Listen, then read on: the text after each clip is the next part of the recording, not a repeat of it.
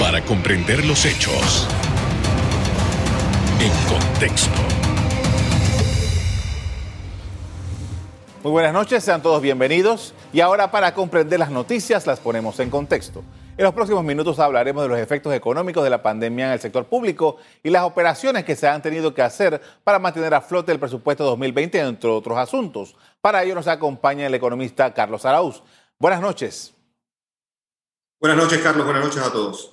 Eh, Carlos, eh, vamos a empezar por eh, una decisión que ha tomado el Gobierno Nacional hace unos cuantos días de ir nuevamente a los mercados en busca de dinero, de, buscando de liquidez. 2.550 millones de dólares aproximadamente es lo que ha pedido, un poco para poder terminar la vigencia del año 2020 del presupuesto. ¿Qué evaluación haces de lo que ha ocurrido?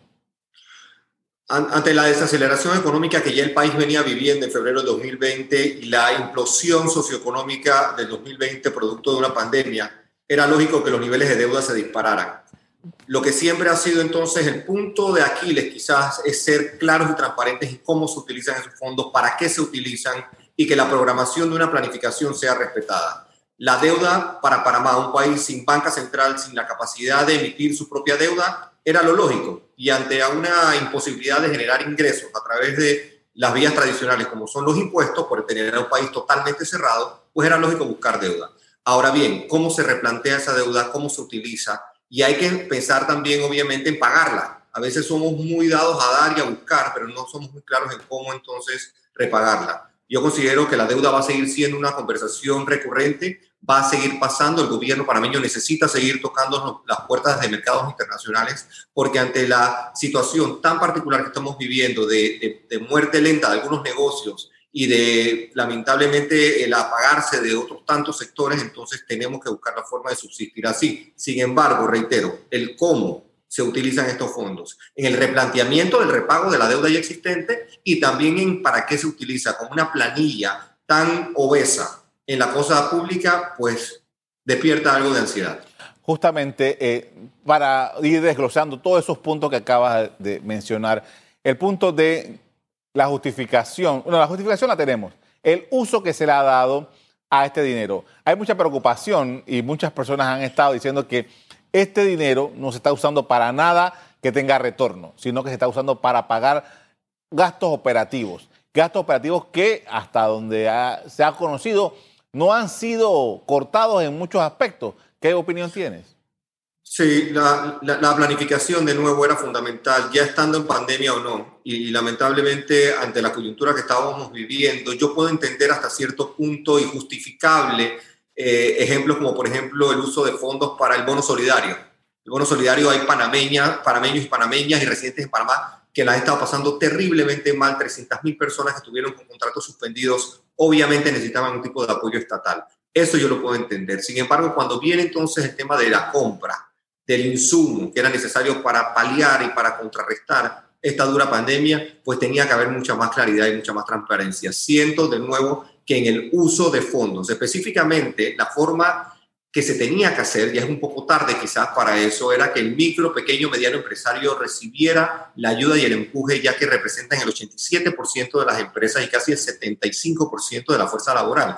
Eso hoy día no se ha materializado. Sin embargo, el Banco Nacional de Panamá y la Caja de Ahorros tienen fondos disponibles para hacerlo. Entonces, quizás aquí yo creo que ha habido un cortocircuito y el cortocircuito lamentablemente eh, lo han terminado pagando pues los empresarios y las, miles de plazas de empleo que se están perdiendo para no regresar. El objetivo fundamental de la deuda tenía que ser preservar esas plazas de trabajo con la sostenibilidad de las empresas en el tiempo y ese objetivo lamentablemente no se ha cumplido.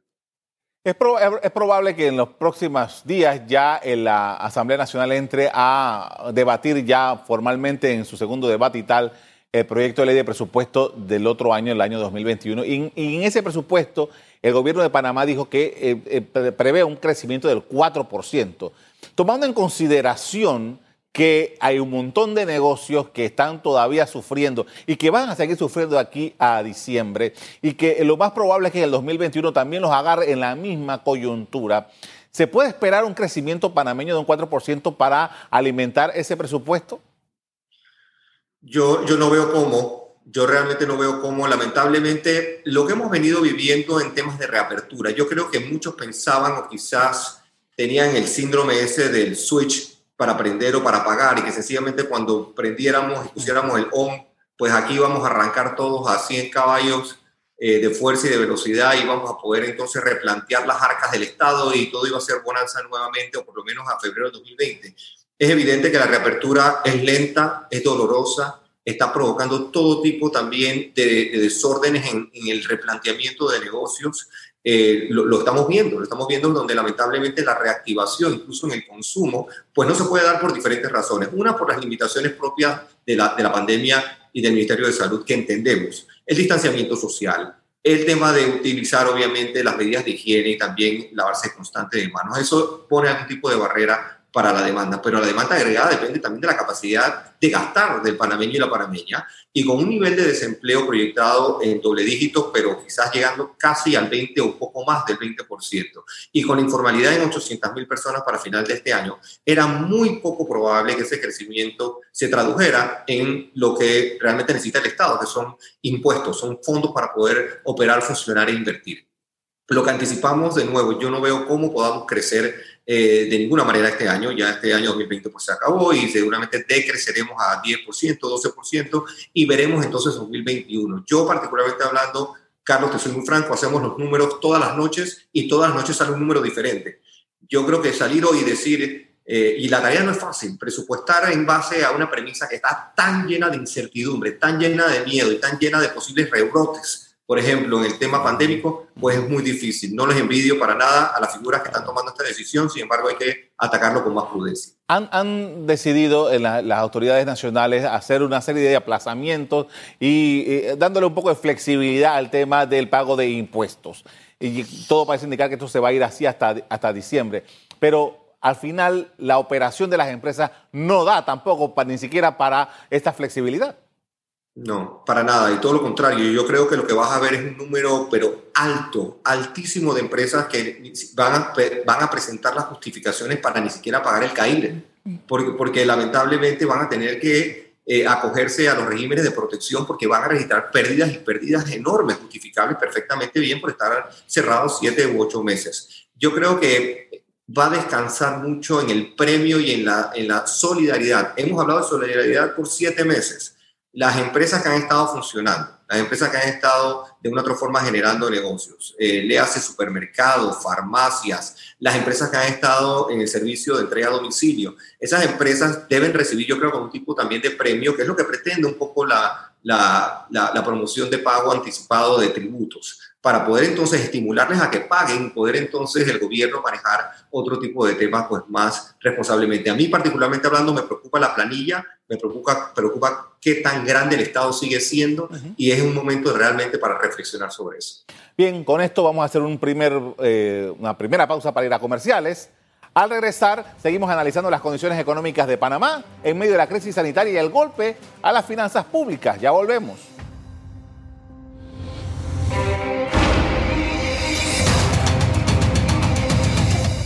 Estamos de regreso con el economista Carlos Araúz, que nos comparte sus análisis sobre la situación económica y cómo está afectando la operación en las instituciones públicas. Y ayer comentaba, eh, estaba en una conversación con la presidenta de APEDE, y durante toda esta conversación que tuvimos con ella, varias veces mencionó que todo este proceso de reapertura estaba lento y que las operaciones estaban lentos. Parece que es la palabra del momento, lento. Con este panorama y las necesidades que tienen los, los, negocios, como habíamos anotado en el segmento anterior, ¿cuál es la perspectiva para salir o por lo menos paliar la situación? Yo creo que el optimismo y la esperanza que todos tenemos sigue siendo la gasolina para que a puro pulmón echemos hacia adelante. Sin embargo, de nuevo, tenemos que encontrar la forma de, uno, evitar a toda costa el rebrote. Eh, y cuando digo evitar, yo creo que es prácticamente, pues, eh, tratar de, lidiar con él en el momento que se dé, porque prácticamente a nivel mundial se han estado dando. Entonces es cuestión de no caer en el pánico, de, porque, porque la posibilidad de un cierre eh, dentro de tres o cuatro semanas sería nefasto para cualquier tipo de esfuerzo por salvar trabajos, plazas de empleo y empresas. Entonces yo creo que sí, en efecto ha sido lento, hay que apostar también a la confianza. En, en, ciertos segmentos, eh, en compras o ventas al por menor, por ejemplo, eh, también el tema de consumo, tiene que imperar entonces la confianza. Hay personas que todavía resienten la posibilidad de ir a comprar. Y yo creo que es cuestión de ir a comprar físicamente y volver a sus casas. No olvidemos que hay que seguir cuidándose. No olvidemos que hay que seguir contrarrestando el virus de manera responsable. Pero también hay que atreverse a confiar. Para poder confiar en un lugar como un restaurante, hay que categóricamente servir el lineamiento del, del Ministerio de Salud con el distanciamiento social y demás. Yo creo que también es educación en las casas, es educación en las empresas, es educación por doquier, con un bombardeo sensato de cómo cuidarse. En el transporte público, ser muy cuidadosos, utilizar en todo momento la mascarilla y también el escudo facial, porque de otra forma entonces el contagio es casi eh, inminente. Y eso es lo que tenemos que evitar a toda costa. Yo espero de nuevo que la educación nos ayude también a contrarrestar lo que estamos viviendo. Ahora, considerando la situación como está, hace un rato estábamos hablando acerca de lo, dolida que está la pequeña y la mediana empresa, ni hablar de la microempresa en este momento, se prometieron, el Estado panameño prometió una serie de créditos para este segmento y los colocó en bancos estatales para mm, que pudiera de esa manera hacerse, en teoría, más fácil el acceso, porque la banca comercial tiene otros otros, otros principios y otros, otros intereses. ¿Qué ha pasado con esto? Yo creo que de nuevo la intención hay que aplaudirla y hay que reconocerla como positiva, pero cuando la intención no se traslada a la acción y a la eficiente entrega de esos fondos, entonces lo que creas es desesperanza, es desesperación. Y lamentablemente eso es lo que la gran mayoría de micro y pequeños empresarios están viviendo hoy día, porque han tocado las puertas de bancos, que han tratado lamentablemente de estructurar un crédito en base a condiciones prepandemia la pandemia nos tenía que invitar a pensar fuera de la caja totalmente. Si utilizas los mismos parámetros de declaración de renta, si utilizas eh, el mismo parámetro de estados financieros y unas eh, referencias crediticias impecables, pues esos 150 millones de dólares se van a quedar estacionados en los diferentes bancos estatales y en los diferentes bancos privados que hayan pedido esos fondos, porque nadie va a poder entonces acceder a los mismos. Yo creo que había que tener una mezcla de flexibilidad, de condescendencia, solidaridad y entender incluso que la posible pérdida era, era una realidad, era algo muy probable, porque no tenemos claridad todavía en cómo la demanda iba a volver. La demanda ha sido muy lenta, como bien hemos apuntado pues, en otros eh, eh, análisis, en otros segmentos, y lamentablemente eso va a tomar mucho tiempo, quizás seis meses, doce meses. Yo reitero, yo creo que hay tiempo todavía de atacar, temas como arrendamientos, eh, gastos de electricidad, e incluso me atrevo a sugerir que llegó el momento de la ayuda no reembolsable. Olvidemos el tema de préstamos Olvidemos el tema de préstamos. Lleguemos al fondo de esto con la ayuda no reembolsable para que realmente la empresa privada, la micro, pequeña y mediana, tenga un chance de sobrevivir el resto de 2020. Eh, justamente hace una semana hablaba con un economista que me está diciendo que por lo menos habría que explorar la posibilidad de que se le diera un tiempo perentorio para el no pago dentro de todas las posibilidades. Y esto no está dentro del menú que ha presentado las autoridades. No, no, lamentablemente no hay ningún tipo de opción en ese sentido. Hay algún tipo de intención de ayudar por el lado, por el lado fiscal, pero reitero, ¿qué tipo de alivio fiscal vamos a necesitar de empresas que ya dejen de existir? Cuando la empresa desaparece, pierde empleo, pierde vitalidad a la sociedad, la comunidad sufre, es una expansión negativa a nivel hasta familiar que afecta el tejido social más básico de Panamá. Y yo invito de nuevo a que ataquemos estos temas con otro tipo de urgencia, con otro tipo de seriedad. Solo abrir o llegar a reaperturas por fechas no es suficiente. La intervención estatal tiene que ser agresiva, reitero, en temas de arrendamiento, en temas de electricidad, en temas que puedan contribuir a que la empleomanía continúe y Panamá se pueda salvar. De lo contrario, estamos destinados a una implosión socioeconómica de magnitudes que no hemos visto en Panamá quizás nunca. Carlos, hace dos meses y medio todo el mundo decía, los especialistas, ustedes los que conocen de estos temas, dice, Panamá se va a recuperar rápido, Panamá puede tomar esto como dos años, eh, eh, volver a los niveles que había, pero por el tiempo que sigue pasando, todo parece indicar que esas predicciones no se van a cumplir. Me, cuesta mucho ser tan optimista como era hace dos meses. Eh, y eso no quiere decir que caigo en negativismo, sino que quizás me apego más a lo realista. Y lo, que está pasando de nuevo entre esa mezcla de, de, desesperanza por el hecho de que la ayuda pues no llegó o la ayuda está tardando demasiado, mezclado con una demanda agregada muy débil que está allá afuera porque no hay dinero en la calle, no se siente esa vitalidad. Entonces, cuando mezclas eso, definitivamente pues el consumo se apaga incluso la rueda del crédito. Traslademos esto a la banca. La banca, ¿cómo va a prestar de aquí a diciembre? Si todavía no tiene claro cómo funciona el tema de moratorias cuando en enero supuestamente se dejan entonces de reestructurar o de, modificar préstamos para que cientos de miles de préstamos entonces empiecen sus esquemas de repago. Entonces la banca está pasando por un momento también muy particular. El replanteamiento de esos repagos en enero despierta mucha, mucha incertidumbre. Así que es muy poco probable, yo anticipo, ese crecimiento robusto que pensaban podía pasar. Ahora es cuestión entonces de alinear a través de qué? De la inversión pública agresiva. Para eso quizás la deuda sí sea potente, sí sea valiosa. Obras de macro tamaño, de macro finanzas para poder entonces empujar a Panamá en otra dirección. De lo contrario, estaremos en, eso, en esto por los próximos dos años. Ahora, eh, justamente la situación de que, por ejemplo, hay obras grandes, importantes, como el puente, eh, el nuevo puente sobre el canal, o el tren que va hacia Raiján y Chorrera, etcétera, eh, y, así, proyectos que tenían o que movían muchas personas y mucho dinero, al final como que se ha ido dilatando cada vez más. Ya venían dilatados, pero ahora, con las circunstancias, ¿por qué no se aterriza? Sí, esa, es una, una muy válida inquietud. Eh, yo, creo que vuelve el tema de la prioridad y de la planificación. Yo entiendo también que tiene que ser, yo creo que todos los panameños entendemos que la coyuntura pandémica nos ha deshecho nuestros esquemas de pensamiento tradicionales, incluyendo en cómo se maneja la cosa pública. Yo entiendo esa parte. Sin embargo, ya para estas alturas, estamos ya en el último trimestre del año para todos efectos prácticos, en negociaciones puntuales para el tema del presupuesto estatal. El presupuesto estatal tiene una debilidad eh, mayúscula, que es obviamente el componente de ingresos para la ejecución del mismo. No sabemos cómo en materia fiscal vamos a arrancar 2021, no tenemos la menor idea.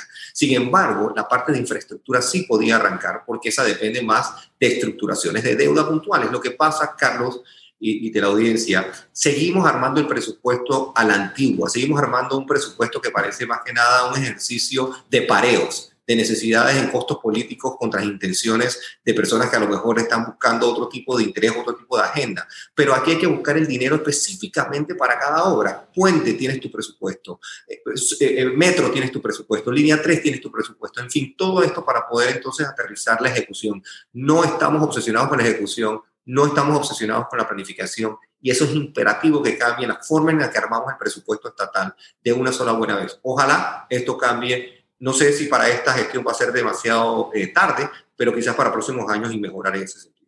Es momento de hacer otra pausa. Al regreso, continuamos en el análisis del impacto de la pandemia en materia económica y sus repercusiones en el país. Ya volvemos.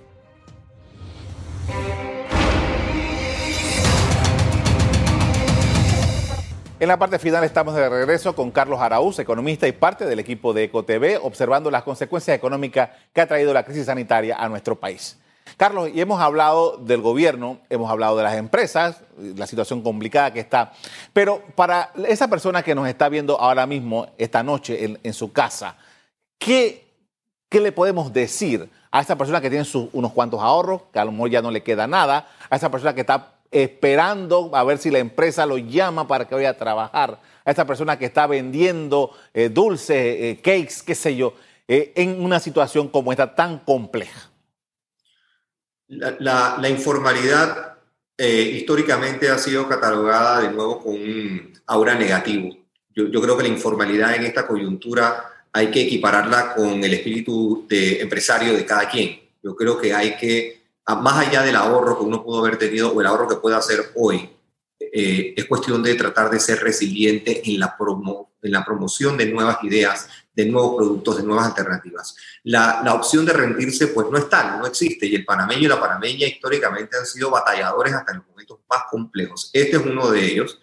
Eh, en el anal de la historia yo anticipo que esta coyuntura a esta generación se le va a reconocer como uno de esos momentos eh, pivotales puntos de inflexión en cómo se reinventó, cómo se rehizo, cómo se negó a caer derrotado. Yo creo que el mensaje tiene que ser uno de, esperanza, de, optimismo y de hacer, de no quedarse con los brazos cruzados bajo ninguna circunstancia y en otras circunstancias, pues, apalancarse en la colaboración, apalancarse en la unión de proyectos, en la unión de ideas y colaboración e intención de hacer. Yo me refiero a entre familias, o sea, apoyarse entre familias, entre vecinos, Esto nunca lo habíamos vivido antes, así que es cuestión también de, yo, yo creo, de, replantear lo que entendíamos como ahorro. El ahorro quizás no entendíamos como poner un poco de dinero en una cuenta y que, que los intereses nos ayuden en el tiempo. Yo creo que el ahorro ahora es tanto más básico, es tan básico como, como hacer nuestro propio café en lugar de comprarlo en una tienda de café. Es, es tan básico como, como, como cuidar la comida de otra manera, cuidar el medio ambiente de otra manera. Entonces yo creo que, que hay espacio de nuevo para la esperanza creo que hay que eh, rodearse de muy buena energía y hay que rodearse de ganas de hacer, de ganas de hacer de manera inteligente, no de ganas de hacer eh, a, lo loco, vulgarmente decimos. Hay ese espacio y ojalá que lo podamos hacer. Sí, eh, por ese mismo lado, en dos meses, prácticamente, minutos más, minutos menos, en dos meses le va a caer a todo el mundo que hizo arreglos con los bancos sus créditos por pagar. Hipotecas, préstamos, tarjetas de crédito, etcétera y tal. Eh, en, esa va a ser quizás el momento más, el enero más duro de la historia de las personas va a ser el enero del 2021. ¿Cómo nos preparamos para eso? Sí.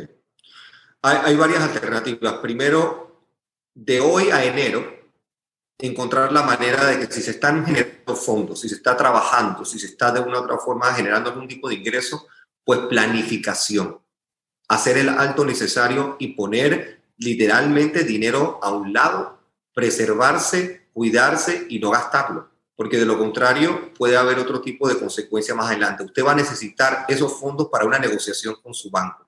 Yo creo que es importante acercarse al banco desde ya, tocar la puerta de un oficial de una plataforma de banco y decirles estoy interesado en entender qué va a pasar en enero. Estoy interesado en ver cómo mi futuro se va a ver en, en este banco cómo me pueden dar plazos más cómodos. La palabra plazo se va a convertir en la, palabra clave de enero del 2021, porque muchas de las obligaciones van a tener que reestructurarse a más largos plazos para poder entonces que los pocos ingresos que hayamos ahorrado en estos días o que vayamos a estar generando en enero puedan entonces subsanar algún tipo de pago en el corto y mediano plazo. Reitero, es prepararse, es también controlar de una forma muy disciplinada el gasto hoy y encontrar la forma de generar ingresos alternativos o alternos a través de nuevo, de algo quizás de, de, movimientos empresariales, de nuestro espíritu empresarial, de buscar otras formas alternas de generar ingresos para poder afrontar negociaciones. Las negociaciones con los bancos van a ser fundamentales y mediremos ese entonces otro grado de solidaridad, la de los bancos y también la de la superintendencia de bancos, que tiene que entender cómo las provisiones serán manejadas. Entonces, sin castigar el patrimonio de los bancos, que es un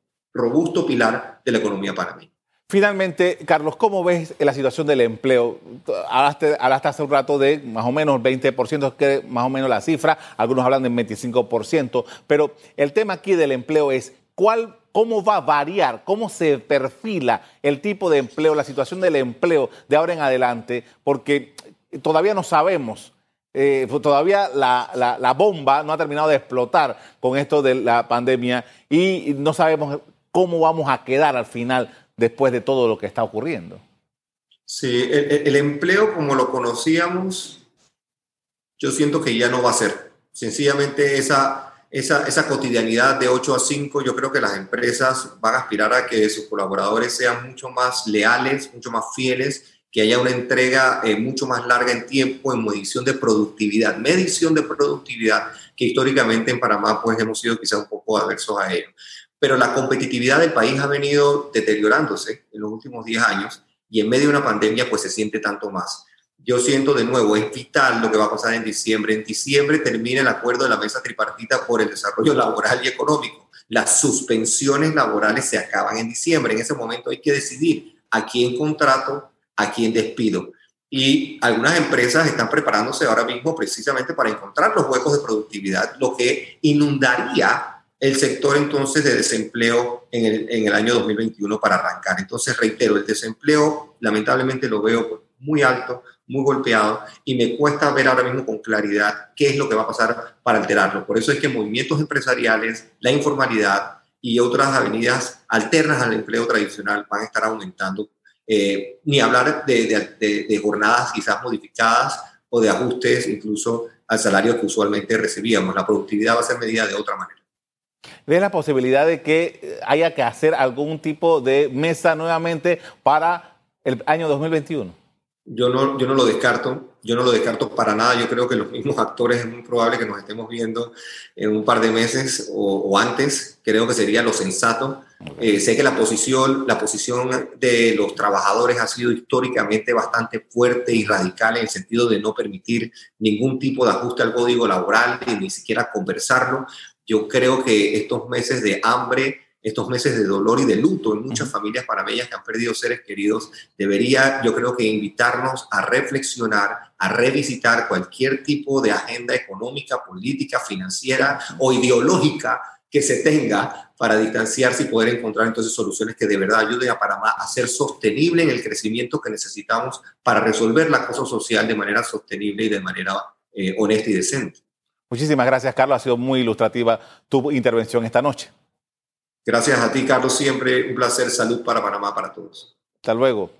En los últimos seis meses, el gobierno de Laurentino Cortizo contrató bonos y préstamos nuevos por alrededor de 6.531 millones de dólares, lo que elevó la deuda pública a alrededor de 33.579 millones de dólares. Hasta aquí el programa de hoy, pero a ustedes quiero invitarlos a que no se pierdan el segundo capítulo del documental Una pasión silenciada todo lo que ha vivido el deporte nacional durante esta pandemia, las historias y anécdotas de sus protagonistas. Hoy a las 9 de la noche, aquí seguido por ECO. A ustedes les doy las gracias por acompañarnos y les recuerdo que si quieren volver a ver este programa, búsquelo en el VOD de Cable Onda, en canales locales, ECO. Me despido invitándolos a que sigan siempre en sintonía de ECO, tu referencia.